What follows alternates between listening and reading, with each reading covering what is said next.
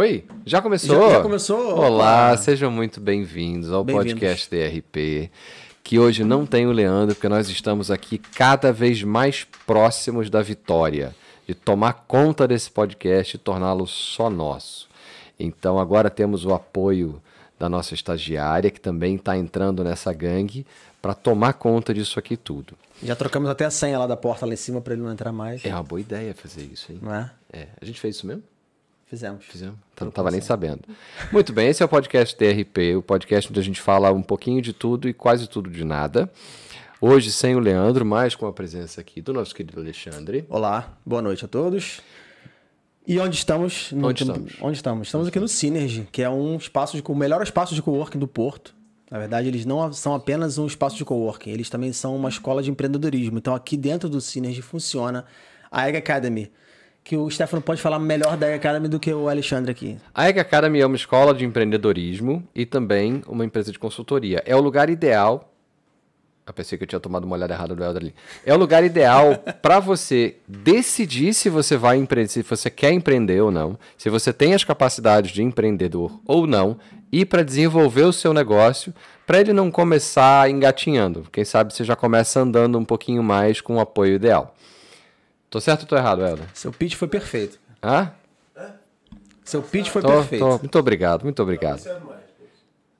É, a, gente, a gente chega lá ainda. Mais uns chega lá. 40 desses a gente Vou- chega lá. Vou pôr um, um teleprompter ali, mais Muito fácil. bem. pra Então tá na hora da gente apresentar a nossa convidada de hoje. Nossa convidada de hoje, que é uma estrela nacional da televisão, pelo que me Sim. contam. Já exageram logo do início. Aqui é tudo, na- tudo na sinceridade.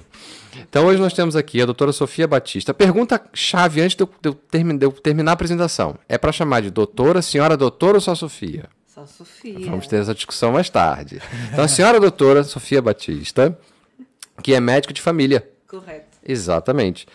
Então, vamos lá. Sofia, conta um pouquinho pra gente. Só, só se apresenta, só, só dá suas credenciais todas. Quantos doutoramentos tem aí nesse. Quantas doutoras? Não. hum, é, é relativamente simples fazer a minha apresentação para já dizer que estou muito feliz por estar aqui. É uma honra este convite aqui num espaço também muito especial para mim, que é, pertence aqui a uns amigos eh, de longa data, Inês e ao e também agradecer-vos a vocês e a este podcast.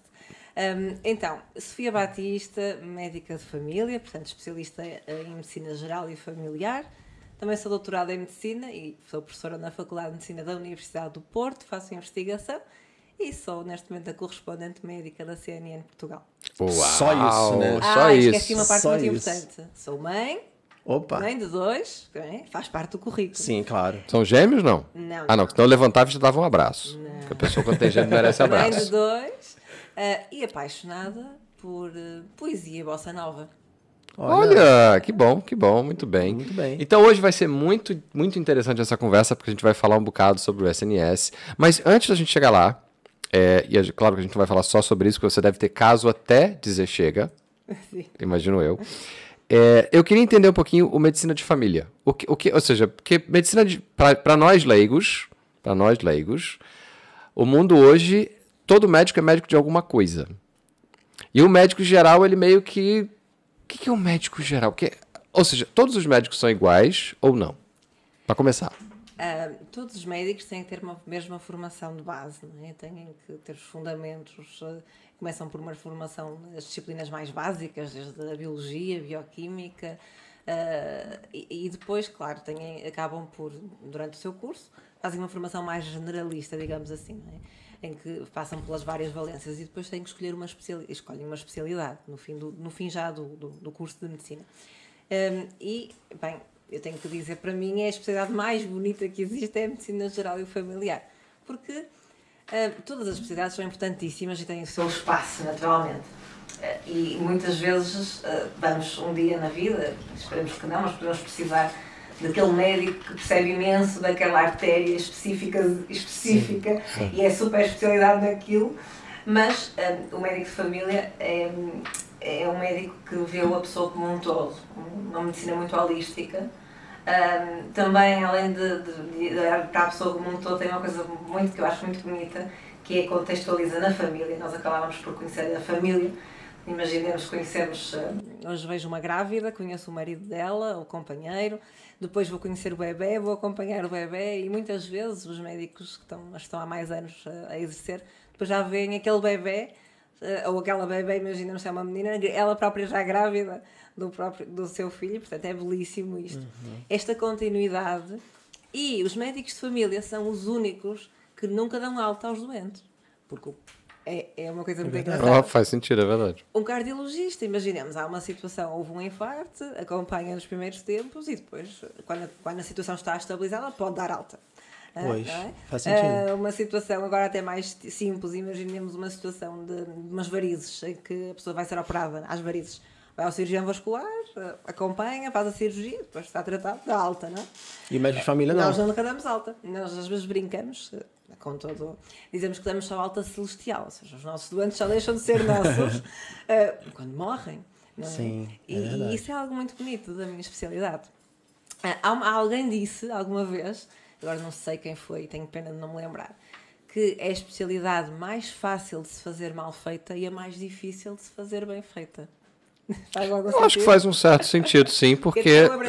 é, é. E, e, é, e, e, existe um acompanhamento da família como um todo também, ou seja, dessas, dessas interferências de uma coisa na outra? Sim, nós podemos, às vezes não somos médicos de todos os elementos da família. Ok. Mas é muito importante sempre, mesmo que eh, às vezes acontece isso, de, de, de sermos o médico, da, imaginemos, da, da, da, senhora, do companheiro, dos filhos, uh, dos pais da senhora, imaginemos, mas muitas vezes isto não acontece. De qualquer maneira, há sempre uma contextualização na família, porque a família, uh, no, para um indivíduo, pode ser quer um fator protetor, quer um fator de risco. Há famílias muito disfuncionais. Sim. É. Pois é, isso que eu estava a pensar aqui. Ou seja, vocês são então capacitados. Ou, eh, capacitados eu acho que também é importante, mas mais do que capacitados, existe essa, essa atribuição Sim. formal de uma, de uma espécie de vigilância, porque vocês acabam por ser ali o primeiro contato. Sim. Né? Também isso é verdade. Do utente, né? É, a... Os ingleses usam a palavra gatekeeper. Os Exato. são os gatekeepers do sistema. E nesse sentido, sim, do, do, do sistema de saúde. Mas também é esta questão de contextualizar sempre o indivíduo na sua família.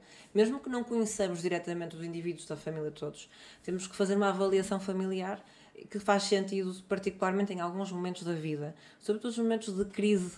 Uh, crises às vezes até podem ser boas, por exemplo, no caso de quando há uma gravidez. Sim. É bom sabermos, uh, às vezes fazermos uma pequena árvore genealógica, percebermos é alguma doença até hereditária, que, tenha, é. que seja importante terem atenção, que tenha havido em algumas gerações da família. Ou, por outro lado, quando as pessoas nos chegam com situações de depressão, não é? Uh, de grande perturbação da ansiedade, também conhecer de que, família, de que ma maneira aquela família pode ser uh, um fator a que nós temos também que nos agarrar para apoiar aquela pessoa, ou perceber de que maneira é que também está a ser um fator que está, uh, que está a trazer instabilidade àquela pessoa, não é? Mas você tem capacidade ou autonomia para algum tipo de intervenção numa situação como essa? Nós temos que ter em conta isso para podermos ajudar a pessoa.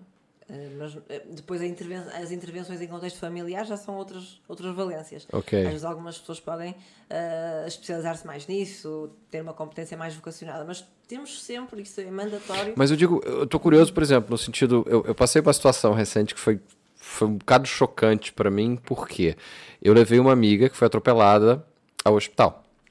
Já foi no dia seguinte, a história toda tem nuances engraçadíssimas e terríveis ao mesmo tempo. O fato é que no dia seguinte, ela não ficou internada por, por, por conta própria, na verdade. Deu, teve lá uma treta qualquer. E no dia seguinte eu fui levá-la de volta. E ela estava toda arrebentada. Então eu cheguei, parei o carro, botei ela numa cadeira de rodas e o segurança do Santo Antônio meio que me manobrou para longe. Tipo, não, vai ali, vai ali, pode ir ali, pode ir ali, resolve ali, tira seu carro. Enquanto eu ia fazer isso, ele foi entrevistá-la. É violência? Foi agressão? E eu fiquei chocado com aquilo. Então é por isso que eu tô, eu, eu tô a pensar, eu achei a, a intervenção dele, eu achei a atitude dele louvável, a preocupação. E, e, no entanto, pelo menos até onde eu sabia, eu, eu, eu, tenho a noção de que é uma coisa muito difícil do Estado ou de qualquer agente do Estado intervir nesse contexto sem que a vítima fale alguma coisa primeiramente, né? Sim, mas o médico de família uh, está muito bem posicionado para esta, mesmo para esse tipo de situações, hum. por exemplo. Né? Mas mais como aconselhamento ou como Você, você consegue te, agitar uma intervenção ali se considerando necessário? Pensar, ah, essa mulher ou essa criança estão em risco. Sim, nós temos maneira, temos a maneira de referenciar as situações também, também temos hum, as equipas de intervenção na violência em adultos, temos as, eh, muito importante os, núcleo- núcleo- os núcleos de apoio a crianças e jovens em risco, podemos sinalizar crianças em que achamos que há Ah, situações de risco legal. e aí eh, devemos ter uma atitude conservadora no sentido do que é que é ser conservador. Eu prefiro hum, sinalizar quando há algo que me parece haver ali algo de estranho e depois ser, naturalmente, a situação ser acompanhada e até se perceber que realmente até nem havia nenhum risco, Sim. não é? Do que eh, haver alguma situação que passe despercebida, porque depois, en- enfim, temos ouvido situações, eh, até nos últimos tempos, nos noticiários, que nos chocam, que nos chocam imensamente sim. E, que, e que pensamos se algo poderia ter sido feito de maneira diferente, não é? E, e, e, e os médicos de família também têm um papel muito importante nessa articulação com estas eh, outras valéncias que existem. Nomeadamente estes núcleos de apoio a crianças e jovens em risco são muito importantes. Neste momento também estou envolvida num, por isso estou, estou mais sensibilizada Ok. para isso. Eu, eu não fazia, eu não fazia É, ideia interessante. dessa. Você vê, como a gente, a gente tem. Acho que a gente que vem do Brasil não tem tanto, pelo menos a, a- a nossa turma, digamos assim, não tem tanto o costume. Sei lá, talvez a gente tinha um ou outro ah, acompanhamento. Eu, por exemplo, tinha lá o meu urologista do coração, que era quem fazia, cuidava das minhas coisinhas, não só das minhas coisinhas de homem, mas ele dava uma. Ele dava uma olhada geral. Sim. Né? Claro. Mas eu, por exemplo, o cardiologista a gente só procura Claro. quando, Não, quando, Quando mais- mesmo tá já tá- estranho. é. Então, a nossa meio que. é arrumar a casa, basicamente. É, Nós é. juntos, vamos lá arrumar a casa. Porque mesmo naqueles doentes que acabam por até. Também, eu também faço, também trabalho no setor privado, portanto, conheço as duas, duas realidades. não é? Vou ter muita pergunta para te fazer. E às vezes eh, alguns doentes procuram-nos e e já estão, já estão seguidos em muitas especialidades, mas depois é preciso alguém que liga aquilo tudo, não é? É. Porque senão a pessoa É. parece que. É porque é normal, não é que não estou, não é uma crítica, pelo contrário. Não, não, eu O acho que é dermatologista normal. olha para a pele, Claro, não é? o oftalmologista olha para os olhos, Sim. não é? E nós é que temos que depois às Mas é vezes porque, por exemplo, quando somos crianças, é o pediatra. É O pediatra é o, é, o, é, o, é o médico geral da criança. E eu lembro, porque eu fui ao pediatra até os 18. É sério. Ma- Mas aqui em Portugal, em termos de Serviço Nacional de Saúde, o- a criança saudável é seguida pelo médico de família. Desde Certo. a- Desde, desde, o desde o Ah. nascimento. Desde o nascimento. Ah, é verdade. O Otto está sendo acompanhado pela, pela médica de família dele. Não, nossa. Então, É, e é, aí, quando, quando. Eu lembro quando eu deixei de ser criança, comecei a virar adolescente, a minha pediatra, ela fez um. um- ela na época estava a fazer a especialização em adolescência, que tem um outro nome que eu esqueci.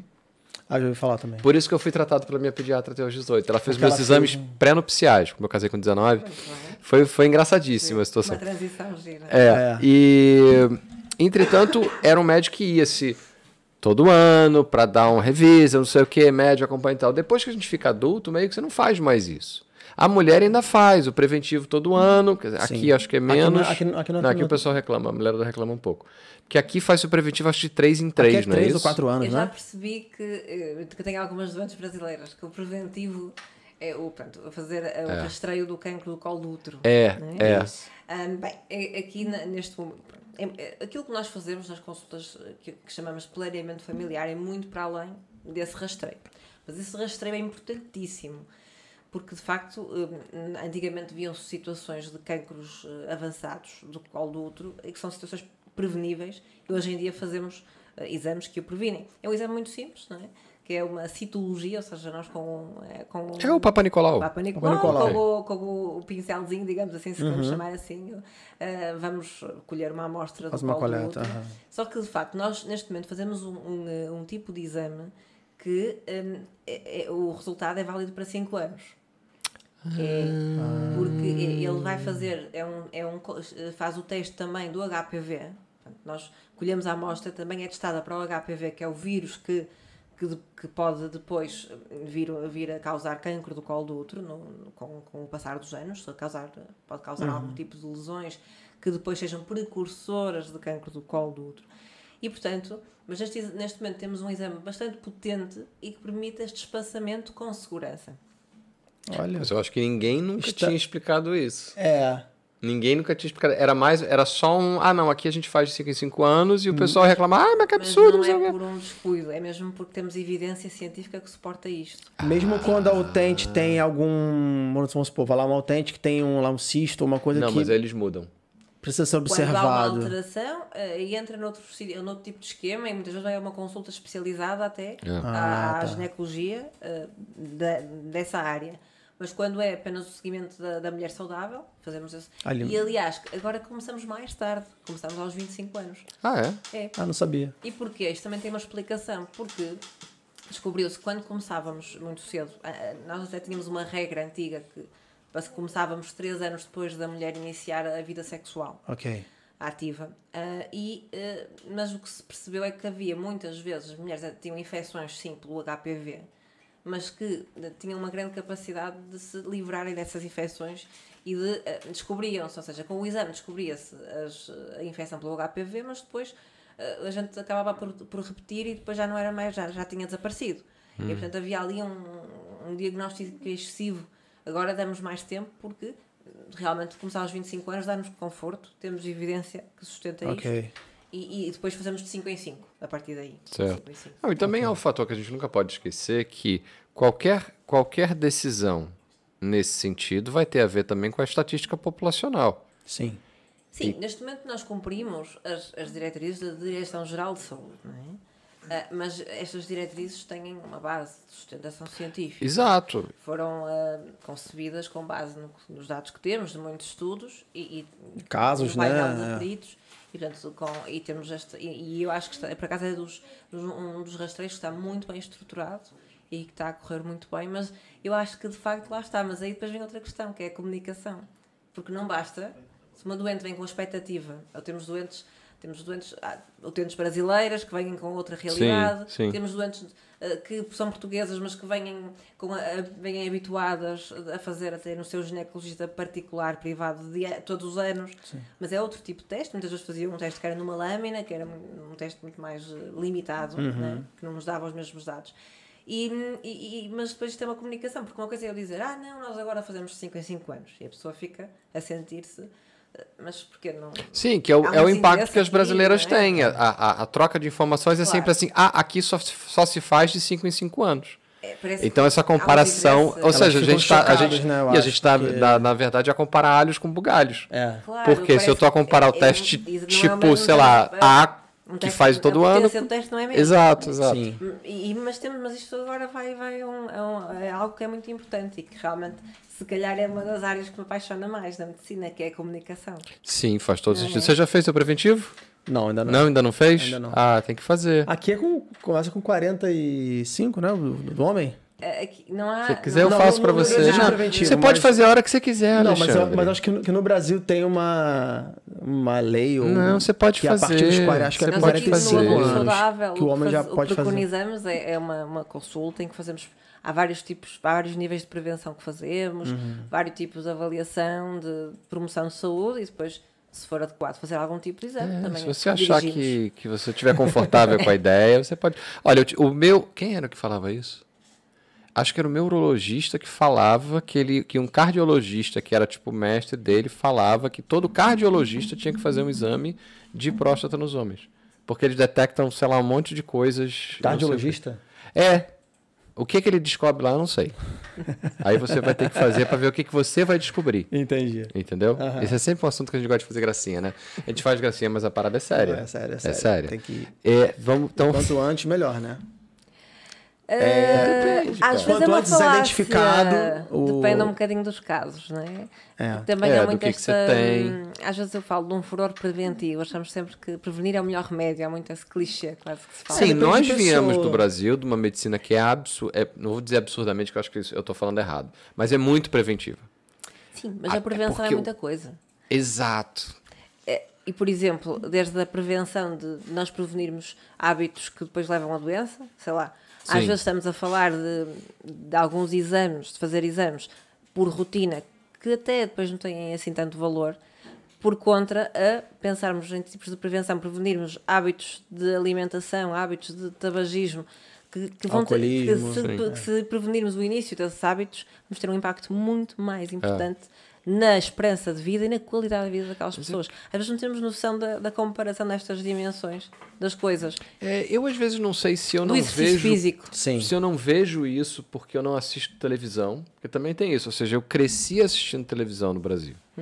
E aqui eu não assisto, já tem muitos anos, mesmo antes de me mudar, eu já não assistia mais televisão. É, eu também vejo muito Então, e a televisão é o meio de comunicação De massa. De massa. Sim, embora esteja a mudar um pouco, não é? Tudo, acho que todo o esquema da comunicação, eh, os, os, os mídia clássicos, é tudo a mudar um bocadinho. E eu acho que é? aí. Mesmo a questão dos jornais, já não. Sim. Quantos de nós eh, compram jornal? É, Ou sim. se compramos, às vezes, alguma edição mais especial. porque No dia a dia, Já eu subscrevo compra. muitos jornais. Sim. Mas subscrevo no Online, É. É, vê ali, às vezes a gente só vê os headlines e tal. Mas é aí que eu acho que o Estado perde muito, e principalmente no setor de saúde.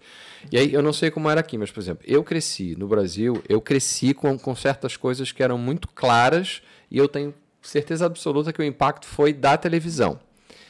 Fumar não é legal, Boa. sempre preservativo nas relações. Ah, tinha umas outras coisas que era muito frisada. Ah, o exame de. Nem tenho, mas é o exame de, de, de mama. Das mamas. Da pessoa, tipo, da mulher, sempre que for vestir a roupa. Gostei Cara, eu lembro. Sempre fazer o Isso toque, passava na é. propaganda da novela. Tipo, a mulher levanta, se olha no espelho, toca, não sei o quê. Faziam, no, no fundo, como um anúncio quase. né? Era, não, eram né? anúncios, eram, eram campanhas muito fortes, porque E, nós estamos nós- fala, falando de um país que naquele momento tinha 200 milhões de pessoas, Claro. e qualquer, qualquer prevenção que evite que as pessoas cheguem a um estágio que elas precisem ir para o sistema é melhor, porque o sistema tá. Que é aquilo que a gente estava conversando um bocadinho antes, né? O sistema tá. Olha quem Ih, chega. Olha lá.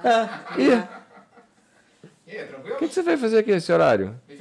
Aqui é tudo nosso já, já cara. era. Tudo nosso. Temos aqui uma intervenção do Leandro, gente. é Apareceu que aqui, cara. A gente Pra mudou a senha pra vigiar. você não entrar?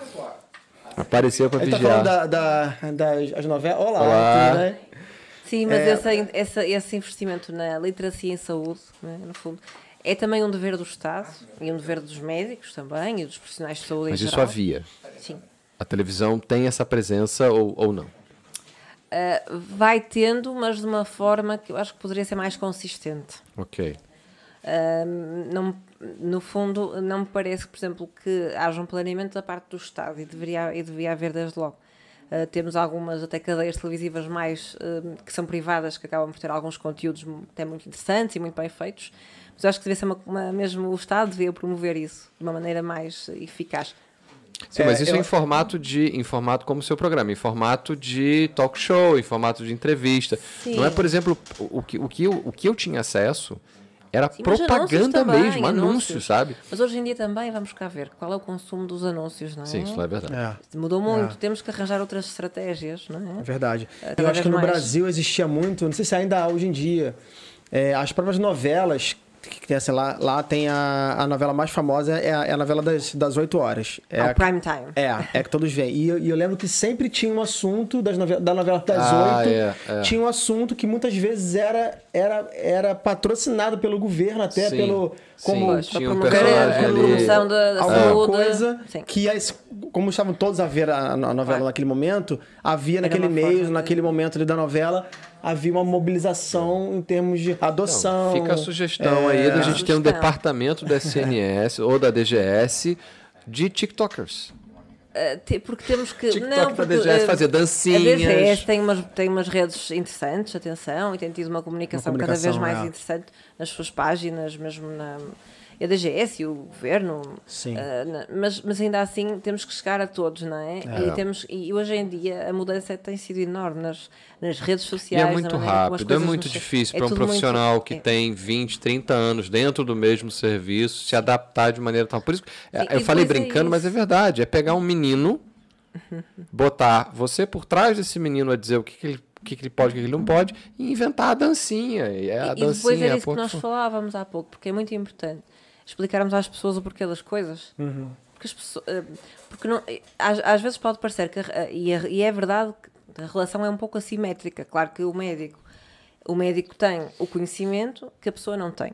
Certo. Mas nós temos que esbater essa assimetria. é?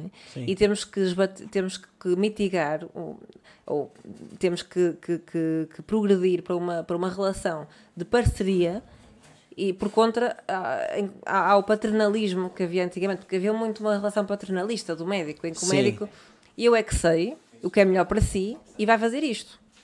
E a pessoa, pronto, eu faço o que o médico mandar. Sim, é verdade. E hoje eu, eu também tento promover, e, é o- e parece uma prática mais adequada, é uma parceria, é um acordo. E muitas vezes eu falo com os meus doentes, faço uma proposta, por exemplo, vou, vou voltar a um tema que é muito, enfim, que é porque é muito recorrente na minha consulta, da depressão. Sim. Vamos fazer este tratamento, penso que era melhor para si.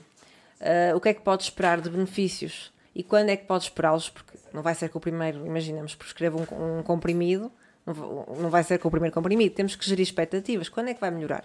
E a pessoa quer saber o que que é que me pode acontecer, o que é que eu posso sentir, de efeitos secundários, de efeitos adversos, é? e o que é que eu posso esperar do seguimento disto. E as pessoas precisam de aceitar isto. E é muito importante perguntarmos o que é que pensa deste plano. De que, e que o plano seja gerado a dois. Sim. E esbater esta tal assimetria de conhecimentos. E muitas vezes já me aconteceu, por exemplo, para vos dar um exemplo, uma consulta de, em que eu estava a tentar que a pessoa parasse de fumar. Era uma pessoa que tinha já uma, uma adição eh, de muitos anos e pá, que precisava ali de uma intervenção farmacológica. E eu fiz-lhe a proposta. E a pessoa ficou assim muito calada, muito. E eu percebi que havia ali Qual alguma foi a coisa. medicação? Pode falar, não? Eh, neste momento já não está no mercado, por acaso. Ok, mas porque- não vamos é falar porque o também meu avô uma vez sim. começou uma medicação e aí ele foi ler a bula da medicação e aí Sim. tinha de pesadelos a tentativas de suicídio, a perda de Sim. dentes e outros problemas. Ele falou, ah, foda-se, vou continuar fumando. Esses são os, Mas- os a casos extremos do que pode uma, uma Sim, claro, mas já vamos já podemos falar das bulas também, mas este Por caso foi. a pessoa estava assim, eu percebi que se eu não falasse mais, ela ia sair do consultório com a receita e, E- eu tinha perdido aquela doente já, porque ela não ia fazer. E eu não estava interessada em que ela fizesse o que eu propus só porque eu propus, mas para, para que ela Certo. melhorasse e para que deixasse de fumar. E aí perguntei-lhe: o que é que acha deste plano? Ah, Alguma coisa que, que esteja a preocupá-la em relação a isto? Olha, ah, eu na verdade, e ela e abriu-se comigo: eu não vou fazer essa medicação, sabe porquê? Porque o meu pai, isto nem tem nada a ver, mas são associações que as pessoas fazem e que temos que as compreender. O meu pai, quando estava hum, perto de morrer, hum, ele estava com um cancro do pulmão e, e queriam que ele deixasse de fumar e deram-lhe essa medicação. E, e aquela associação, a, a- senhora que se comprasse aquela medicação que eu tinha prescrito todos os dias, olhava para aquela caixa e ia se lembrar da morte do pai e de um evento muito traumático e não ia não ia ser assim, não, não ia portanto aqui vamos muito para além da ciência. A ciência ah, não é? Pela ciência eu estava a fazer uma estava bem feito o que eu estava a propor-lhe Sim. mas eu tenho é que perceber se aquilo faz sentido para Você, aquela como pessoa médico, ele percebeu no momento que ele teve uma reação é uma medicina muito- temos que diferente. fazer uma medicina individualizada É para tratar não Muito somente a humana, doença, muito mas o humana, doente, né? é, Porque tem pessoas é. que tratam somente a doença e pronto. Nós tratamos, tem que tratar é, a doença e o tratamos doente. a né? pessoa, não tratamos análise, tratamos a pessoa, não tratamos doença, tratamos doentes, tratamos- Doentes, ou é. pessoas saudáveis É. que, que ajudamos. Mas né? aí eu preciso perguntar: isso é a Sofia ou isso é a formação? Ou seja, se eu pegar, ah, se eu conhecer, se eu encontrar outros médicos que foram formados pela mesma escola ou pela mesma. E aí, eu, eu- eu- quando eu digo escola, é a escola de sim, medicina em claro. Portugal, e eu não sei se há diferenças de cá, de lá. É- Essa é a boa prática. Percebe o que eu quero Essa dizer? é a boa prática. Eu quero. portanto, depois, claro que todos nós temos personalidades diferentes Exato. e formas diferentes de, de estar e de ser. Mas eu também eh, sinto uma grande responsabilidade nisso. É, porque eu sou professora na faculdade. Yeah.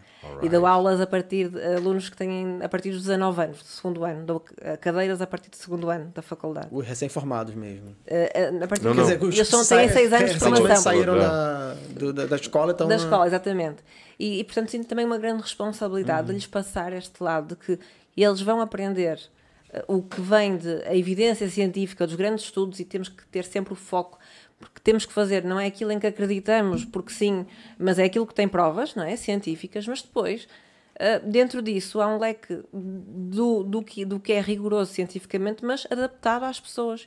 É uma, medicina- temos que fazer uma medicina personalizada, Certo. cada vez mais. Não, isso É, isso é muito família, bacana, né? até porque você está passando isso adiante. Porque não é uma cultura, pelo menos assim, falando de Brasil, novamente, que é onde eu fui, não é, como você mesmo disse, não é uma cultura clássica de medicina, onde simplesmente chega lá, o doutor fala, a gente escuta, faz o que tem que fazer e depois vê como é que é, vê o que acontece. E- embora também há uma, uma coisa gira nisto, e, e eu também tenho estado envolvida em estudos que temos eh, estudado esta, esta área que é o quê? Isto desta parceria, desta decisão partilhada, que me parece um conceito que cada vez mais devemos implementar. Também os próprios doentes gostam desta forma de, de- fazer medicina, mas não é em todas as situações. Isto, bem, numa consulta realmente em que eu estou a decidir instituir um tratamento para a depressão, se calhar faz sentido partilhar e, e vermos os prós e os contras de alguns aspectos e vermos qual é que será o melhor, o mais indicado para aquela pessoa dentro dos que têm evidência científica, mais uma vez. Mas se uma pessoa está a ter um infarto, não é? Ah, não, não fala, isto não faz sentido, não é? Então, não vamos estar ali a decidir, vamos agir com, com urgência e a pessoa também, o que o, que o doente Ah, quer. sim, claro. não é? Você não É vai que- chegar e falar, olha, você gostaria de quantos Exato. Não é uma medicina agora?" preventiva nesse Eu vou caso. te dar um né? choque. E você aí- tem preferência não. lado E- direito, mas lado isto- esquerdo? E isto as pessoas nos estudos têm mostrado que em situações de urgência e de emergência querem que seja o médico a decidir. Mas em situações de doença crónica, por exemplo, ou uma situação, de, por exemplo, de um casal com infertilidade, uma, uma situação de, até de um cancro também, querem ser parte da decisão. E isto é muito importante, que os doentes sejam parte, sejam tidos em conta na decisão. Então eu tenho uma, uma pergunta, e aí essa pergunta pode ser um pouco sensível, você me diz se for, não tem problema nenhum se for. Mas foi uma, uma observação que me fizeram recentemente, ainda desse caso dessa, dessa, minha, dessa minha amiga. Que foi, óbvio que no momento ela ela estava lúcida, ela não, não perdeu os sentidos, então ela me ligou, não sei o quê. E o meu primeiro pensamento ao chegar no hospital era, ok, tirou daqui agora e leva para o privado.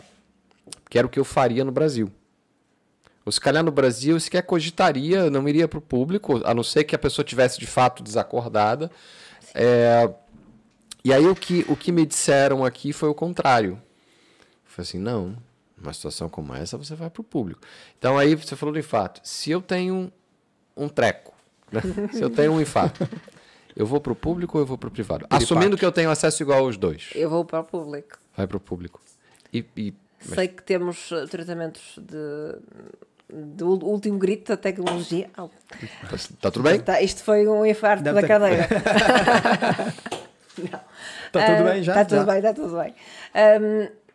E, e sabemos que temos o público, vamos cá ver, há, há críticas, há insuficiências, mas quando as situações são emergentes e requerem uma intervenção emergente, dá resposta.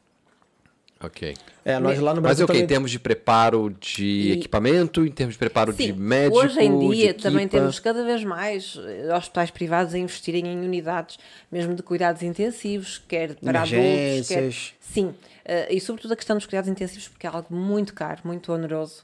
Eh, Não era comum os privados terem cuidados Agora, intensivos? não era muito não, não era comum e nem e por exemplo mesmo por exemplo algumas maternidades privadas nem todas têm cuidados neonatais e, Ah, é? é? verdade muitas vezes quando há algum problema têm que ser transferidas as bebés para o público Uau. mas já cada vez mais este paradigma está a mudar e cada vez mais temos unidades em que está privadas em que está a haver um grande investimento neste tipo de cuidados diferenciados e de, de realmente de última linha digamos assim mas hum, a verdade é que eh, o, serviço, o serviço público eh, dá-nos uma muito boa resposta nestes casos. Agora, é claro que as principais críticas, e eu aí tenho que acompanhar os meus doentes, claro, e, e concordar. Hum, quando há, imaginemos, eh, um, um problema de pele, não, mas não, que, não é, que, que eu própria, como médica de família, tento gerir, ou imaginemos nós não conseguimos e não, não, há, não, há, não se vê melhoria, mas não é uma situação que esteja a ameaçar a vida da pessoa. Certo. Mas para aquela pessoa é importante. Ok. Eh, acaba por impactar na qualidade de vida. Mas aí o serviço público, de facto, às vezes dá uma resposta demorada.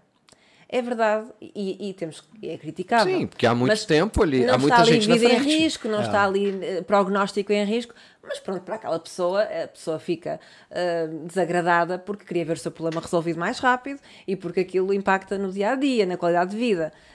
Eu estava a tentar aqui distinguir em que situações é que de facto o nosso serviço público é insuficiente e desagrada às pessoas, mas que no- nas situações que verdadeiramente assim o exigem. Eu tenho, por exemplo, um exemplo, ainda há pouco tempo fiz uma fiz um diagnóstico de um, eh, de um cancro através de um exame de diagnóstico e fiz um pedido para consulta hospitalar.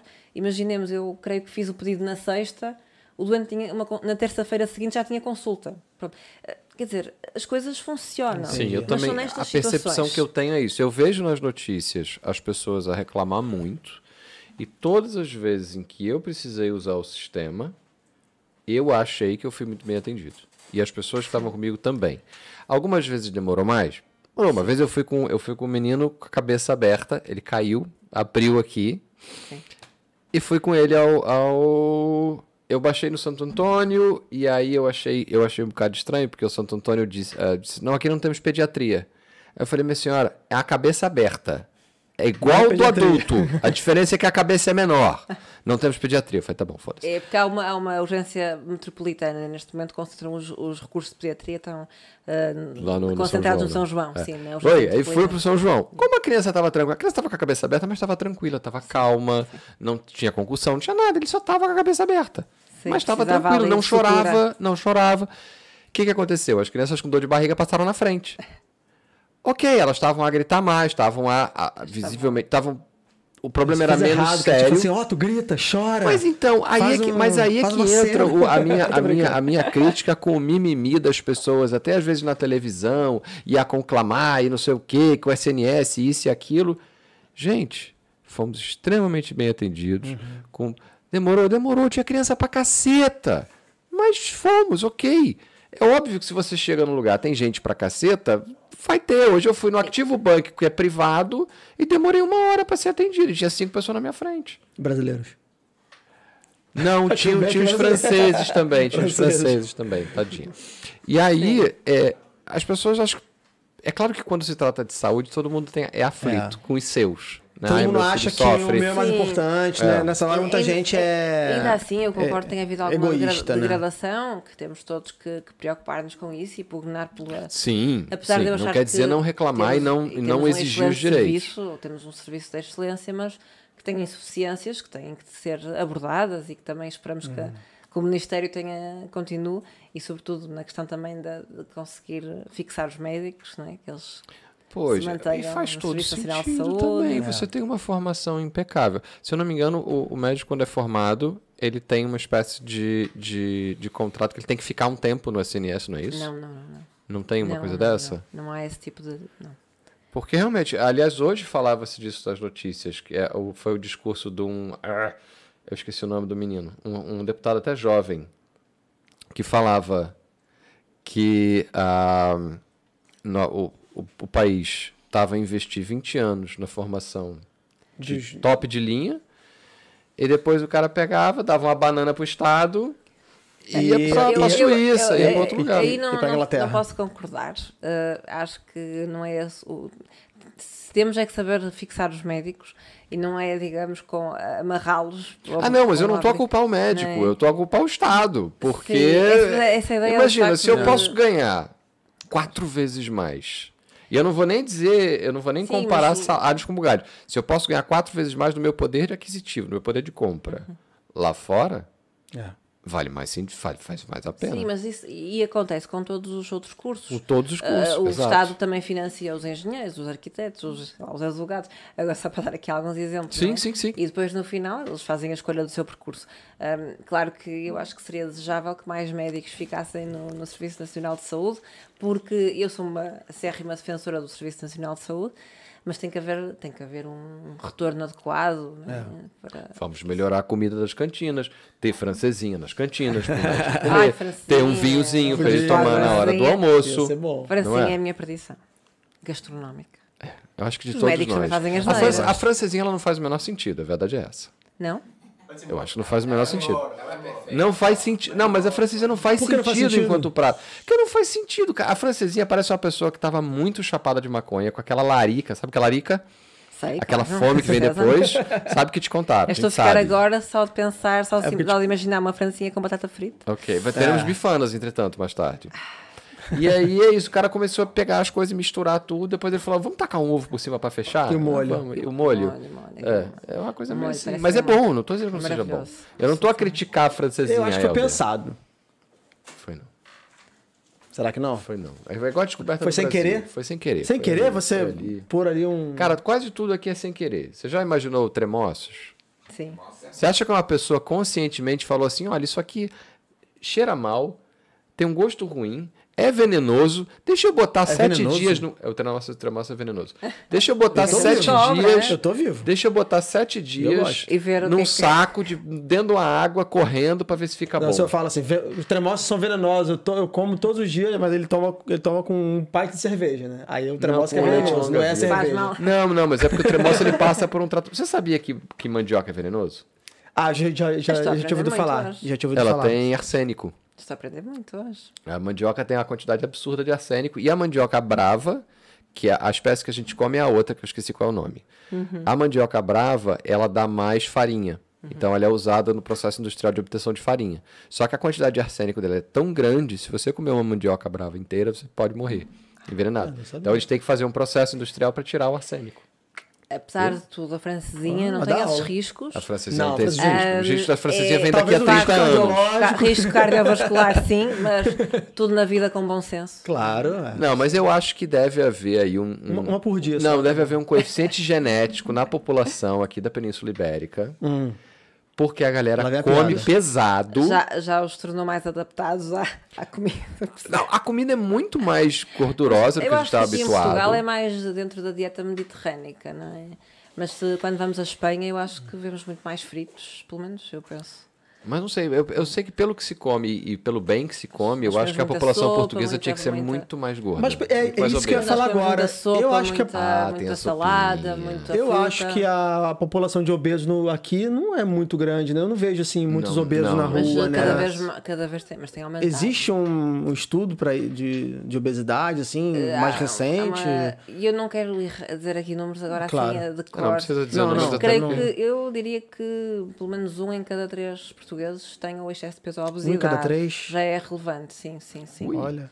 É porque Eu não tô- nós, A gente não repara que o pessoal tá número. muita roupa. A gente É porque nós, como leigos, achamos que, que uma pessoa obesa Não, é uma pessoa percepção- muito Não, acima do peso, é- mas é. assim, existe uma, uma- um limite ali que se passou daquele limite que às vezes. né, Sim, e mesmo sobrepeso também, o excesso de peso já é um fator, já tem fator Pronto, já risco, é, não é, já pode ser considerado. E, e- e isso é uma coisa que vem da. é, Lá está também, o médico de família tem uma intervenção importante, não é? Que é na- nos hábitos que vêm da infância. Porque nós sabemos que ah, aquilo que. ah, os hábitos alimentares instalados na infância são determinantes no futuro da pessoa, na sua, mesmo na sua na evolução do seu. Da sua, enfim, da- das questões do, do excesso de peso, da obesidade e até de, de risco cardiovascular. Por isso é muito importante que as nossas crianças comam bem. É isso, é verdade. Come a sopinha toda. Começou pinha toda. A a Helena gente teve pode pular comer sopinha, sopinha toda. gente. A Mas gente- agora a Helena ela tem? Claro ela sem, mas claro que sem fundamentalismos. Eu gosto muito de transmitir isto aos meus doentes. Sem fundamentalismos. Há dias de festa em que Claro. comemos bolos, em que comemos, Claro. podemos beber um refri, que os miúdos bebem refrigerante. Mas isto não pode ser a regra. Ah, sim. Mas é aquilo que a Priscila fala. A sopa é uma questão cultural. Outro dia me deram uma explicação fantástica sobre a sopa, com- falando um pouco muito- do, muito do, período, completo. do período mais pobre Legumes, da- do né? país e tal. Só que você não precisa da sopa se você traz para o teu prato. Porque se a gente for Claro. ver, por exemplo, quando a gente vai comer em qualquer restaurante, tem sopa. Sim. Mas o prato é arroz, batata frita Tem e carne. legumes. É Não tem é legumes, porque eu já comia sopa. É verdade, é verdade. Pra quem não tá acostumado, porque a sopa pra mim é comida de doente ou de inverno. Giro. É, é um costume. É, Muito é um cultural costume, também, é cultural. cultural. É, É, cultural. acho. Tipo aquela canjinha, quando a gente tá. Canjinha, por exemplo. A, pri- a primeira vez que serviram canja num casamento, eu falei, gente, isso é pra comer quando eu tô gripado. E as pessoas assim, por quê? É uma canjinha. Eu, tipo, não, gente, eu não tô doente. E a tô canja, igual, a canja é um clássico de inverno ou de gripe. Tá resfriado. É Eu não gosto de canja. Não gosto de canja? Não, prefiro sopa de legumes, aquela bem, bem É, corpada, aquela- sabe? Também. Aquela bem Não, eu Também, canja, sopa, aquela água, parece uma água. Eu gosto. E tem daquela. gordura. E tem gordura. Tem frango, que gordura, faz bem água. o salzinho. Aliás, aquela ideia de que gordura com massa demasiado cozida. É, isso? Não, É. mas a canja normalmente é com arroz.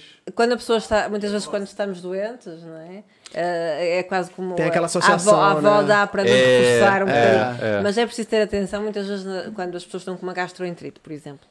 Eh, muitas vezes as pessoas têm a ideia, então vou comer canja. É errado, porque Ah, não, na é gastroenterite legal, temos é. que evitar gordura Pois. quando estamos a tratar uma gastroenterite, não é? Mas muitas vezes ainda há estas crenças. Ah, supinho, supinho. É, não, isso é verdade. A famosa sopinha. Aí, sabe uma sopa que eu comeria, mas que ainda não achei aqui? Tem um negócio no Brasil que nós chamamos, chama batata baroa ou mandioquinha. Hum. Então ela não parece uma batata, apesar de ter esse nome. Ela parece mais uma, uma cenoura Imagina uma cenoura que cresceu na forma errada e cresceu toda torta. Bem amarelinha, bem amarelinha. Bem amarelinha. Ok, Não, por acaso não conheço. E Mostra é tão dela. saboroso que se você cose aquilo só com sal, Sim, é assim tão bom. já não precisa de mais nada. ela uma é muito tortura, vocês estão a fazer uma tortura. Ela é assim muito que vocês doce. recebem os vossos convidados, começam a falar de francesinha, de, de só de coisas boas. quer dizer, não- Pronto, e não há então aqui pronto. nada em cima da mesa. Então vamos, não. vamos falar, vamos falar de, de Olha como é que é a doença. batata baroa. Tem bom ar. É. É. Ela parece a xeróvia um pouco. Só Nunca que a xeróvia... xeróvia. Nunca ouviu falar na xeróvia? Não. Conhece a xeróvia? Não? Tem a pastinaca. Também não. Também não. Desculpa. Não. É daqui. nomes- É daqui? É pastinaca ou xeróvia. Só se há outro nome, mas nós nunca. Não. Gente, que tristeza, gente. Três portugueses aqui, os três não Caraca. Eu acho que você tá errado, cara. Vai no Google. Ela parece uma cenoura, só que é maior que a cenoura e amarela. E ela é perfumada, ela tem um. Cara, sério, ah, você cozinha, tem um- quase que um cheiro de perfume, é um negócio super interessante. Vou pesquisar E é, depois. e é saborosa. É. Pode pesquisar aí, pastinaca. Muito bom, muito bom. É, mulher, que é cultura total, assim. Estamos a aprender muito. Total Claro, cultura é. alimentar, Total. entendeu? Falando em cultura alimentar, qual é a importância? Qual é, o que, que a bolacha Maria do hospital tem que a bolacha Maria aqui, aqui de fora não tem? Porque me Tem- disseram que a bolacha Maria do hospital. Porque é o seguinte, deixa eu contar o caso então. Então, Eu fui levar a minha amiga, não fui levar ela, quem levou ela foi o Inem. Eu fui ter com ela no hospital, fui Ah. acompanhá-la. Naquela de chegar lá, você quer. Eu vou fazer o quê? A pessoa tá atropelada, toda arrebentada, eu vou fazer o quê? Eu não sou médico. claro. Então eu achei alguma coisa pra fazer, eu fiz cafuné. Eu fiquei fazendo cafuné nela Claro. e ali dando palavras de motivação. A pessoa lá em choque, eu não sabia o que falar, e eu não sabia se eu fazia piada, se eu falava, não sabia. Toda arrebentada. Nunca sabemos o que fazer nessas E aí, ok. Aí chegou a hora de chamaram, foram, foi levada pra triagem, eu levantei e fui junto. Só que isso eram nove da manhã e eu fui acordado pela ligação dela. Então eu fui acordado no susto, me, me joguei dentro da roupa e fui ter com ela. Óbvio, logo eu estava sem comer. Então, enquanto ela fazia a triagem, eu comecei a me sentir mal. E aí eu sentei na cadeira e comecei a escorregar. Com Dá uma falta, com falta de açúcar. E deitei no chão. E as pessoas, você mim." tá bem? Eu, tipo, não, eu vou desmaiar, mas eu já volto. eu só vou desmaiar um Eu pouquinho. disseram assim, então entrou uma doente, já ganhamos outro. E eu, eu não cheguei, eu não muito, cheguei né, a de apagar, desmaiar parente. total, mas eu tive que ficar lá no chão uns 10 minutos É. até voltar. Botei as pernas pro alto e depois e me foi vieram com dois. recebeu as mágicas bolachas Maria. Exato, aí eu recebi dois um pacotes de bolacha Maria e um chazinho. e um chazinho. E o chazinho. E fiquei outro. É um clássico. É, é, são particularmente bons no hospital. É, É o copo d'água também, né? São bons para, médico, para os médicos e para os doentes. Porquê? Porque eh, representam um momento. eh, geralmente, eh, eu, já, eu fiz muito serviço de urgência, que é uma coisa que também me apaixona. É, um- é, um- é uma Deus te adrenalina. abençoe. Uma Deus adrenalina abençoe. que me apaixona. Você vê que a pessoa normal, porque não é normal quando ela fala esse tipo de coisa. Pois, mas eu isso, normal, normal não tenho, realmente tenho. eh, mas é uma, é uma- era uma altura muito interessante, porque quando no fim de, de- enfim, de avaliarmos a pessoa, todo o processo, eh, muitas vezes o culminar era muito bem, então vamos, vamos dar alta, quer tomar alguma coisa, e a pessoa já estava muitas vezes há muitas horas, não é? Ali, e lá tomou chá com bolacha. E, e parece que não, mas a pessoa revigora-se eh, com a perspectiva da alta, com aquele chá com bolachas. E nós médicos, para nós é importante, porque a pessoa que tem fome, que quer comer, que tolera a alimentação, também já são sinais de que está É, faz realmente melhor e que, Faz tem, sentido, e é. que muitas vezes tem mesmo um critério, quando as pessoas, por exemplo, vêm com, com, por vómitos, não é? Aí nós não podemos eh, abordarmos a situação e depois não, não, não- só damos alta quando já tem critérios para alta e pode tolerar a alimentação e vai sempre o chazinho com a bolacha Maria. E depois temos aquela ligação sempre emocional à comida, não é? Porque existe. A bolacha Maria tá na nossa. É no- Está na nossa, Nossa infância, infância. Legal, está, é, é. é? É, é muito verdade. interessante essa, essa visão mais, mais humana mesmo do, do, do negócio ali. É, Bolacha Maria com chá. Bolacha Maria. Com chá, por acaso, nunca tomei. Eu gostava de molhar no café com leite. Ai, maravilhoso. Não é? É, é. No chocolate quente eu gosto. Molhar no, Chocolate. Aí fica Chocolate doce. No Nescafé não quero fazer, não sei se. Já agora, se, se o Nescafé quiser fazer aqui uma parceria, faz a publicidade gratuita, eh, mas sim, no Nescafé com bolacha Maria. Mas aquele o que, que já vem com leite? Já é, já é, É, o café com Nescafé leite? pode fazer só com água ou Nesse com café é aquele. Não, não, mas é porque pó tem um que, você, faz dilui com. Eu sei que, você- que eu sei o que, que é, Aquele Nescafé. pó, né? Não, mas é Mas é porque tem um que é tem um que fica, que vira, que você bota água, ele vira café com leite, tem outro que você bota água e vira só Ah, café. mas eu não gosto dessas Ah, pré-misturas, é só Eu gosto mesmo do Nescafé café. clássico. Ah, do Nescafé? É O sério. clássico. Ah, não É, gosto então, muito de. ele não é um bom pode- café, mas a verdade é que tem essa, essa tem, Diferente, essa é pegada, diferente. ainda mais se for naquela caneca, É, na aquela caneca. chávena vermelha com, com o interior branco. É, tem uma faz- coisa de, de da vovó ali. Remete muito a. E depois tem eh, o cheiro, não é? Os Ah, cheiros ok. também são os, os cheiros, são as memórias, a memória olfa- olfativa é a memória mais hum, que perdura, que perdura mais. Sim, sim, eu não cérebro. sei, ela, acho que ela conecta em algum lugar, mas realmente é isso, a memória olfativa é uma coisa incrível, mas assim, toda- você toda- associa um todos os cheiro. tipos de memória são importantíssimos, não é? Mas a memória olfativa é muito importante. E, e há muitos cheiros que nos despoletam logo ah, lembranças, não é? Nós, Sim. alguns cheiros. É, é verdade. Deixa eu ver se tem umas perguntas aqui. Vamos aproveitar pra falar da galera e ver as E perguntas. agradecimentos também. Deixa eu ver aqui. Ah, fazer um crowdfunding. Tá aberto já? Olha só, reclamaram do microfone e a Eda falou que o microfone está a soro. O que, que é um microfone a soro? É que ele Meu. tá, tipo, sobrevivendo. Ah, ele tá, tipo, é, sobrevivendo, tá entendi, sobrevivendo entendi. mal. Ele- Desculpa, eu. E Bom, pelo menos ele usou um trocadilho bem. foi um trocadilho bem pertinente. genial, Tá genial. tema, tá trocadilho. Tá, muito- Mauro tá muito aqui, bom, grande abraço. Mauro. Abraço, beijinho. A Rosângela falou que o índice de audiência caiu e não vão fazer de graça. Eu não entendi do que, que ela falou. Vale a parceria com prefeituras e campanhas de impacto. Ah, Ela deve estar a falar daquela situação que a gente estava a falar dos programas de TV e da coisa do SNS na TV e tudo mais. do, do próprio, do próprio Estado também ter intervenção e ter alguns programas ah, Temos aqui o- dirigidos. Dagobert Stray, o Helder, tá aqui sempre. A Gorete também. Beijo pra você, Gorete. Beijinhos. Obrigada por estarem desse É lado. a mãe do Leandro, que ela tá sempre aí. A mãe do Leandro tá A mãe sempre, do Leandro é a- sempre é a ativa. espectadora A mãe do Leandro assídua. fez uma visita ao SNS quando teve aqui? Não. Ela foi à CNS, tua mãe? Minha mãe não. Não levou ela pra fazer uma visita. Você nunca foi. Você, Você, não peraí, foi peraí, médico? peraí, peraí, peraí. Você mora aqui há cinco anos Isso. e você nunca foi ao médico. É a hora do esporro que a gente. Não, muito bem. Muito bem, porque certamente sabe utilizar os recursos e quando precisar vai. Ah, sim. tipo, Tem, tem o, o SNS Mas e a, a prevenção? Ligar pra SNS 24. Se é um jovem saudável. Ele tem uma que enfermeira Saudável, é fácil, saudável. né? Você tem que ver a quantidade de Coca-Cola que ele toma. Só come merda. Só come merda. Quem é a sua médica de família, Leandro? Então, então eu recomendo, recomendo ir à médica de família Olha para, Mas, sobretudo, demorei três para o- anos pra ter médico de família aqui em Portugal. isso é que é. Sério, Leandro? Três anos. Caraca, a minha foi rapidona, mas também a minha. A minha... Eu- Ah, porque você eu foi pra Gaia, né, cara? Esqueci desse detalhe. Você foi pra Gaia, né, cara? Porque Gaia É caiu. o, é o Não, conselho com mais população, não é? É porque os brasileiros vão tudo pra lá, que é mais barato, é mais esquisito, entendeu? Porque eles, eles gostam de se aglomerar, os brasileiros gostam de se aglomerar. Aí um foi pra Gaia, descobriu, Ah, falou, vem que Porto não tem vem. brasileiro nenhum. Mas também há uma grande comunidade em Braga, segundo sei. Braga. Braga também. Braga eu não, vai- eu não fui pra Braga justamente por causa disso. Sabia que o novo de nome de Braga ser que tem gente que vive em Braga e trabalha no Brasil? E não é remoto? Não é remoto? São, tem, tem uma comunidade grande em piada. Braga de funcionários da, da Petrobras que trabalham embarcados.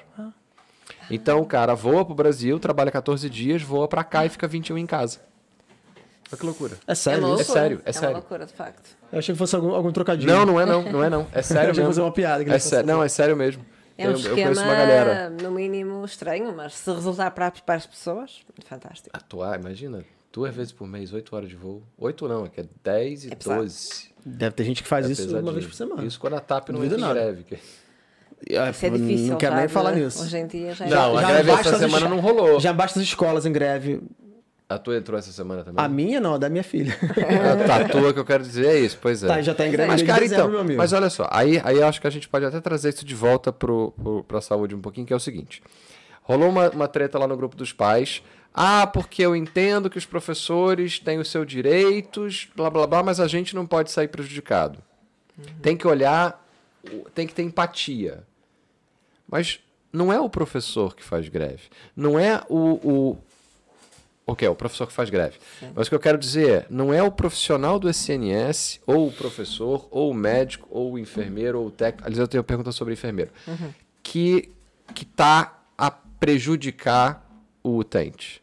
Quem tá a prejudicar o utente é a direção, é o sistema. É, As pessoas têm que perceber dessa forma. É o Estado. As pessoas têm que perceber não dessa se faz, forma. um- pelo menos na maioria das greves que nós vemos, as pessoas não fazem greve de ânimo leve. não é? Exato. Ah, há ali uma, razões fortes e, e- e eu solidarizo-me com a greve dos professores, nomeadamente porque Eu fui também. profundamente marcada pela positiva, pelos professores do meu percurso. Eh, Eu sou Ah, que quem bom. sou devido, não tenho dúvidas. E você é professora Pelos também, meus né? professores, sim, também é verdade. Eu só também. tá falando isso porque é professora também, fala a verdade. Não, É verdade. Tá vendo? Tá pessoal, que é aluno, pessoal que é aluno da Sofia, vocês façam o favor de agradecer, levar flores, levar uns bombons. Eu não sou subornável, eles sabem que não.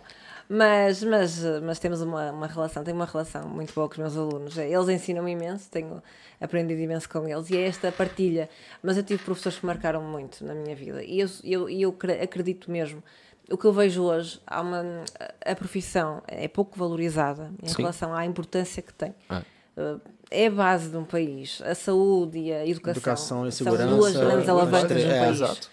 E, e eu, educação. por isso, acho que eles têm que ser mais valorizados realmente e têm que ter condições para trabalhar e para trabalhar bem e para marcar pessoas como os meus me marcaram. Sim. É, eu e eu acho que a nós, enquanto população, temos que apoiar isso Sim. e estar presentes e mandar as nossas reclamações Claro. endereçadas às pessoas que tem que ser. Não é dizer Claro que o que professor todas- ou que o médico ou que o enfermeiro está sendo desumano porque tá deixando, não está Claro que deixando na todas mão. as greves têm um Quem impacto tá de- na- negativo nas Exato, afeta, mas exato. Se não tivessem, também não tinham. Senão não Exatamente. prejudicava ninguém. É, Lembra de um projeto de lei lá no Brasil que era para obrigar políticos a não terem plano de saúde? Porque é uma, é uma coisa meio engraçada.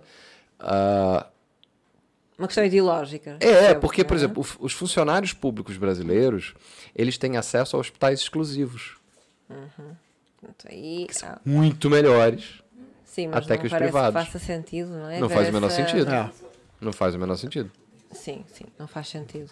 E aí, e a mesma Agora- coisa, o filho de um, o filho de um, de um, o filho do diretor de educação do país não estuda num colégio público do país. Pois.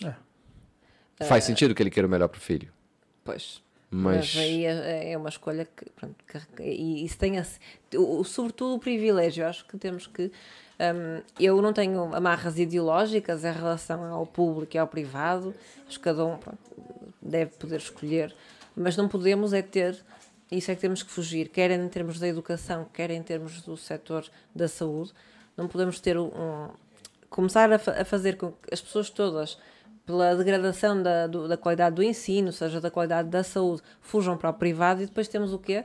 No público temos eh, é um serviço só para, para as pessoas com, de baixo nível socioeconómico. exato. Não podemos ter, no fundo vou usar as palavras isso. certas, não quero, eu não quero ter um SNS, um Serviço Nacional de Saúde, para os pobres É, Sim.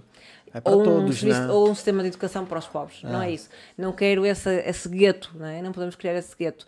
Mas o facto é que às vezes acaba por criar-se de uma maneira um pouco.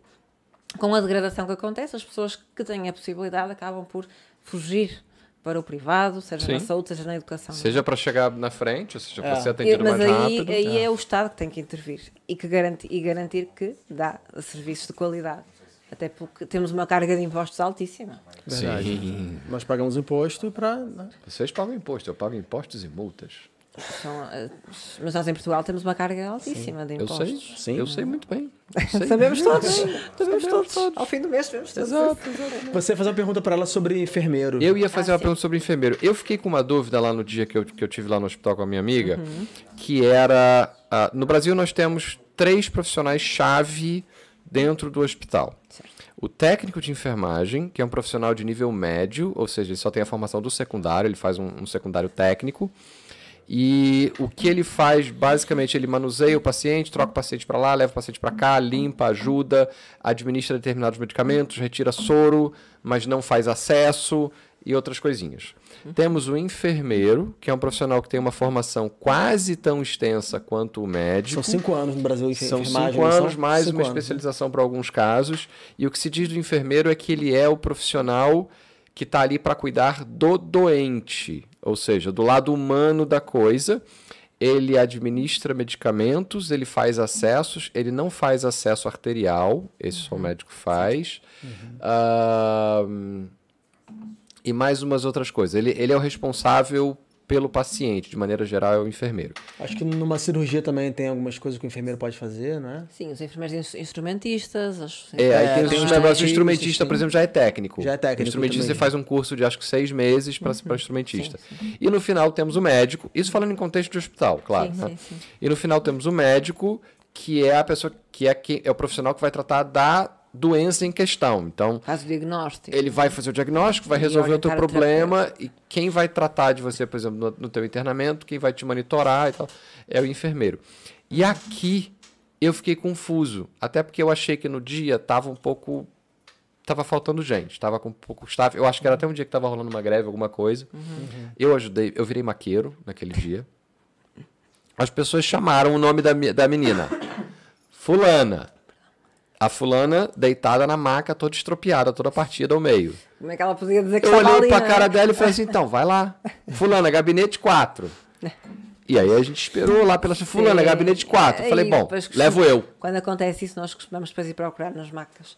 Ah, ou nos, É, vão lá fora e Assim, eu-. Deve que há pessoas que até podem ter mobilidade, mas não ter, estar desorientadas. Exato, exato. Não, eu não me incomodo. Inclusive, eu brinquei. Eu, olha, eu ajudei uma senhora que estava lá. Eu não sei qual era o, o- o trabalho dela, mas eu ajudei a senhora a mudar móvel de lugar. Tinha um carrinho lá que ela não conseguia mexer, eu consertei a roda do carrinho para ela. Eu fiquei o dia inteiro lá no hospital de Gaia.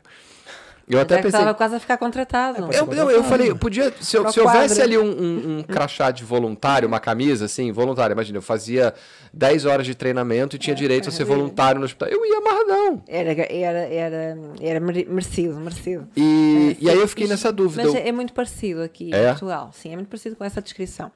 Devo dizer também já agora aqui deixar uma nota de que eu tenho eh, imensos enfermeiros que trabalham comigo. Eh, uma, é, uma, é um trabalho de cooperação, médico e enfermeiro, e eu admiro muito os enfermeiros. Admiro muito os- o cuidado, a maneira como eles, eh, os cuidados de proximidade, a proximidade que têm com os doentes, o humanismo que têm. Também sou filha de uma enfermeira, portanto não posso. Ah. não é? Ah, e, e também sempre tive essa ligação à saúde por causa disso. Mas é muito similar, de facto. Um, sem dúvida que o enfermeiro é quem tem maior contacto com o doente durante mais tempo, nomeadamente no internamento, numa- até mesmo no serviço de urgência, não é?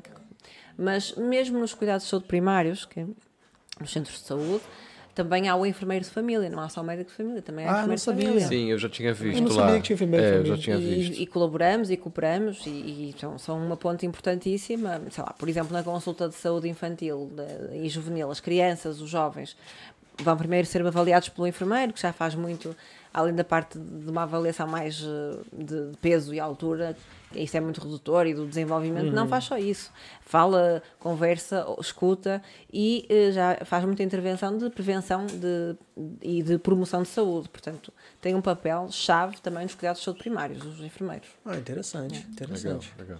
É, são, são funções diferentes. Não, são funções diferentes, era mas mais no pra- pra eu tentar é- entender. Quem que fazia o e- quê e há ali. uma, uma colaboração muito, muito profícua entre enfermeiros e, e médicos. Sim, eu acho que tem, Tem que, que haver, haver. tem que Teve, haver. teve um menino lá que foi. Eu achei, de maneira geral, achei que, que o staff foi muito bom e muito, e muito ativo. Assim, tinha lá suas coisinhas, e até, até engraçado que no mesmo dia, né, no dia seguinte, nós, nós tivemos uma pessoa aqui no, no estúdio do Synergy que é da, da área, já trabalhou em hospital, depois não trabalha mais, e o que ele brincou um pouco sério é que o que todo hospital precisava mesmo era tirarem o médico da diretoria e botarem lá um gestor. E um, um- um- ou um, um engenheiro de processo ou um engenheiro de produção para organizar um pouco aquilo, que havia ali muito bater cabeça e que é entendível, porque, cara, as pessoas querem ajudar os outros e com um monte de utente a gritar, a espernear e a Olha. exigir, a reclamar. Porque, assim, realmente, são poucos pacientes que são de fato pacientes, né? A verdade é, verdade. essa. A verdade é essa. É, também não é fácil. Você tá ali. Isso é, ser uma, é só sermos humanos. Quando, quando estamos nessa posição, também, nós também temos que compreender quem está do outro lado, como profissional de saúde, que estar doente é uma posição de grande fragilidade. Sim. E essa fragilidade às vezes faz-nos reagir dessa forma, às vezes sendo pouco pacientes. O que para mim, e isso para mim, eu acho que temos que ser compreensivos, temos que ter empatia Mas para isso. dos dois lados. eu acho que cabe nós exatamente. aqui Agora, também. o que não, não, não é tolerável e que, muitas, e que acontece mais do que desejávamos é a violência contra profissionais de saúde. Isso é absurdo. Temos não, ter isso tolerância zero em é relação a isso. não é? Isso é. Agora, que a pessoa, na sua situação de fragilidade, muitas vezes, eu tive muitos doentes, sobretudo na situação da, da urgência, é que, sei lá, gritaram ou disseram algo menos apropriado e que no, fim vieram pedir desculpa. Mas quem é pior? O doente ou o acompanhante? Que pergunta. Porque Muitas vezes os acompanhantes acompanhante, desesperam é? mais, é, É. verdade, e fazem uma pressão. É. E porque as pessoas têm às vezes dificuldade em perceber os tempos das coisas. Muitas vezes nós fazemos uma avaliação, depois pedimos exames, depois muitas vezes demora, ou porque demoram, as análises demoram o seu tempo a sair. Se for às vezes, imagino, vamos fazer, vai fazer um ataque cerebral. Não é só fazer ataque, porque às vezes, ah, mas ele ainda, ainda, ainda agora fez ataque, já fez ataque, já está feita. Está feita, temos a Mas imagem, tem que mas é preciso a fazer um relato. análise, relato, é. É preciso vir um médico relatar. Sim. Tudo tem o seu. Mas, mas quem está numa situação de, de, de fragilidade e às vezes sem saber o que será e preocupado que seja algo grave, está preocupado e às vezes reage assim de uma maneira mais. Sim, mas eu acho que tem muito a ver com aquilo que tu disseste antes, que era da comunicação. Acho que o que, o que a gente sentiu mais falta nesse evento foi, de fato... E, e eu também não, não, não vou responsabilizar as pessoas do hospital de maneira alguma, porque eles estavam, de fato, com menos Ocupados, gente com do que estavam muito ocupados. muito ocupados. Mas, de fato, você ter pelo menos uma noção, assim, do que está que que tá acontecendo, Sim, sim, né? é, Eu acho que. Alguns eu acho hospitais que já estão- iam achar bom assim, se Sim. houvesse pelo menos uma. Olha, estamos aqui. É importante, Assim, sabe? no- é... sim, é importante que sempre que seja possível, quer os médicos, quer, quer os enfermeiros possam informar. Olha, eh, já, já foi feito isto, isto, agora aguardamos isto e até dar uma perspectiva. Pode demorar duas a três horas. Mas então, mas precisava ser um médico ou enfermeiro a fazer isso? Não pode ser um assistente social, não, pode Eh, mais ser alguém de comunicação. Pode, e mais que isso, há alguns hospitais que têm neste momento projetos eh, em curso em que há eh, um sistema de SMS que é enviado para os acompanhantes. Pronto. Em que diz, por exemplo, o utente X neste momento está em eh, foi triado e aguarda a observação médica. Legal. Depois recebem outro, outro, outro, outra atualização.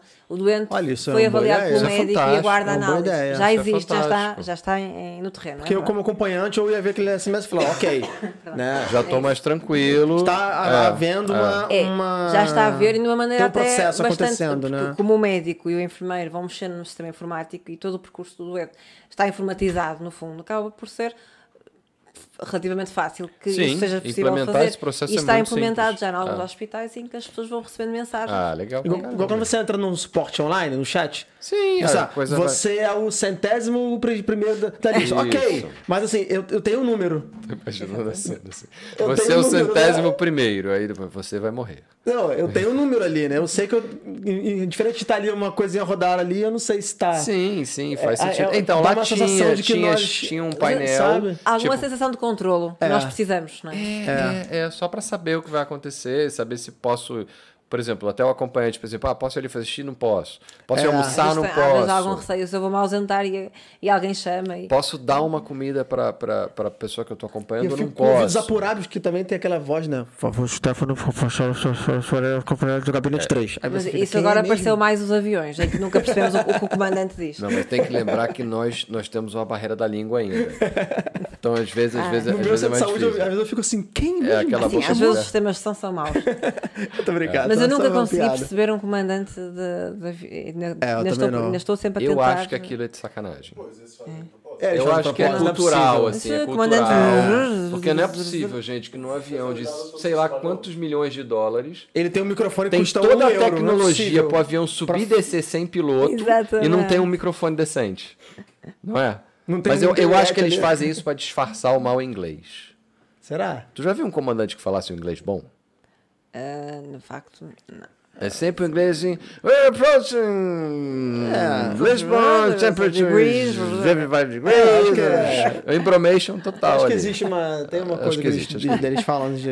Acho que é isso. Olha, com essa nota, acho que a gente podia terminar. Tem mais perguntas? Não, acho que não. Deixa eu ver se tem alguma coisa aqui no, Não, já no olhei. chat. Não? Porque senão a gente vai embora. Eu tenho Vamos tanta embora. coisa pra falar, cara.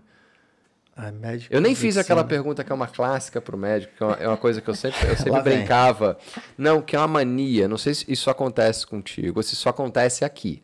Mas no Brasil tem uma reclamação de médico que é o cara. Cara, ele pode estar no elevador com uma pessoa que ele nunca viu.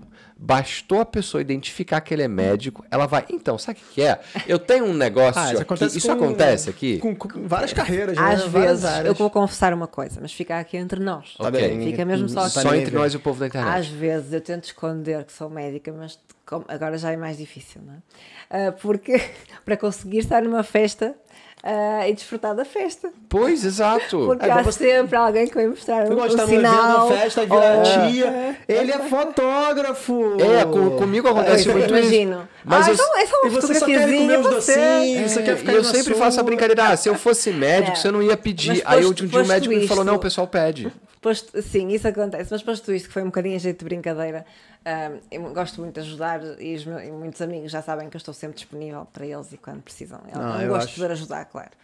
É. Ok. Pronto. Pronto. Acho que podemos encerrar. Então, senhora doutora Sofia Batista, muito obrigado pela sua presença. Obrigada, Foi, foi um gosto enorme. foi divertidíssimo. Ficava Espero que a noite toda. Olha, fácil. Mas agora vamos comer uma francesinha, talvez. Ou, ou a bifana. Tem francesinha lá, Helder? Não, Não tem não, francesinha é lá, né? bifanas, é bifanas. Bifana. Prepara que é bifanas. Bifanas. Também é maravilhoso. Bifana também gosta de bifanas? Eu gosto, Claro. mas, mas, uh, tudo com quanto é medida, não é? Com Exatamente, por isso que a gente só faz podcast uma vez por semana. Claro. Senão a gente então não dava. Pessoal, obrigado mais uma vez pela participação. Obrigado por quem comentou, deixou o like. E até semana que até Semana que vem Será que o Leandro tá vem aí? semana que vem? Não Não vem? Ele, Ele agora. veio ele agora. Você viu é, que ele foi, veio, veio e foi apareceu, embora. Ele agora tá assim, embora. tá assim, gente. Tá assim. Então é o seguinte: o podcast é nosso. A gente decide se semana que vem o Leandro vem ou não. Agradecer a Sofia mais uma vez. Obrigado agradecer ao Alexandre. Agradecer a Mariana, nossa estagiária, que mandou super bem ali nos cortes. Ao Helder mais uma vez.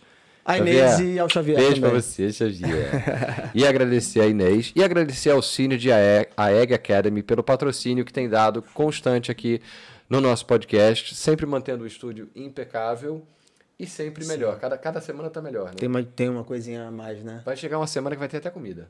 Tem uma, não, tem aqui uma casa isso. maravilhosa. Estou. É, né? A casa, a casa é espetacular. Estamos tentando patrocínio do Aninhas lá pra. Do Aninha. e é isso, pessoal. Até semana que vem. Até semana que vem. Tchau, tchau. Tchau. Beijinhos. Mariana, agora você fecha o áudio, você sabe, né? Tá. Tá? Sofia, obrigado. Foi super fixe.